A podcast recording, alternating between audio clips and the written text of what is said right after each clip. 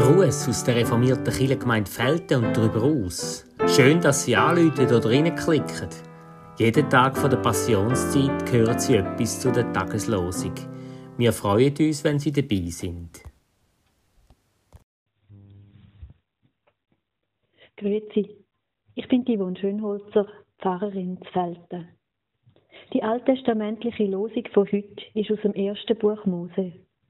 In Genesis 28,15 heißt es: Siehe, ich bin mit dir und will dich behüten, wo du hinziehst, und will dich wieder herbringen in dies Land. Was für eine Zusage! Gott kommt mit auf den Weg. Er sorgt dafür, dass der, wo da angesprochen ist, sicher reist und gut wieder heimkommt. Die Zusage ist gar nicht selbstverständlich. Immerhin macht der, der da unterwegs ist, nicht einfach ein Ferien- oder Geschäftsreisli, sondern ist auf der Flucht. Auf der Flucht vor seinem Brüder. Der, der da angesprochen wird, ist der Jakob. Sie kennen ja sicher die Erzählung, wie sich der Jakob mit einer List, der erstgeborenen Segen vom Isaac, erschleicht. Sein Bruder Esau ist älter als er und der Segen vom sterbenden Vater wäre für ihn gedacht gewesen.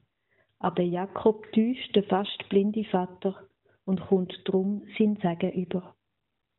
Der Esau ist wütig, er möchte Jakob am liebsten umbringen und drum muss der Jakob fort.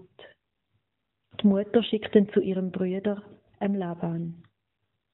Auf dem Weg träumte Jakob von Engeln, wo auf einer Stege zwischen Himmel und Erde auf und ab steigen. Und dann erscheint ihm Gott selber mit dem Versprechen siehe, ich bin mit dir und will dich behüten, wo du hinziehst, und will dich wieder herbringen in dies Land. Gott sagt dem Jakob, dass der Segen gilt, auch wenn er ihn sich erschlichen hat. Der Jakob ist also ein, ein Intrigant, ein kleiner Beschisser oder auch ein großer Betrüger, je nachdem, wie man es möchte bewerten, wenn sich jemand ein Segen erschlicht. Und trotzdem, gesagt ist gesagt, gesegnet ist gesegnet. Und Gott steht zu seinem Wort. Er zeigt, wie barmherzig und treu das er ist. Es ist aber keine billige Gnade. Es ist nicht einfach alles gut. Der Jakob muss lange in der Fremde leben und Herz schaffen. 20 Jahre dient er seinem Onkel und auch er wird betrogen.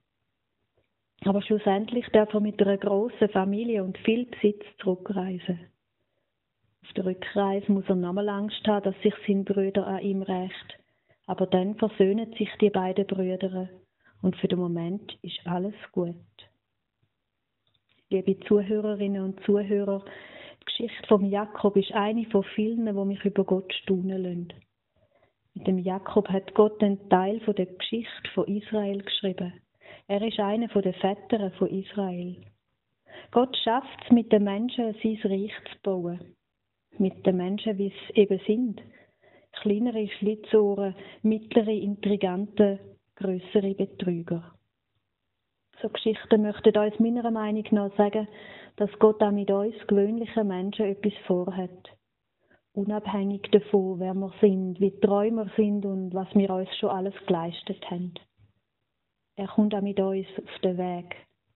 Das heißt nicht, dass immer alles glatt läuft, wir nie einen Umweg machen müssen und alle unsere Träume gerade sofort in Erfüllung gehen.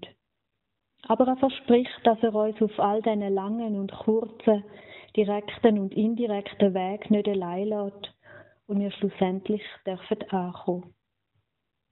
Das Versprechen, das seit Anfang dieser Geschichte zwischen Gott und den Menschen gilt, hat er zu Zeiten vom Neuen Testament bestätigt. Zum Beispiel in der neutestamentlichen Losung von heute, im 1. Thessalonicher 5,24. Treu ist er, der euch ruft. Er wird's auch tun. Ich wünsche Ihnen einen gesegneten Tag.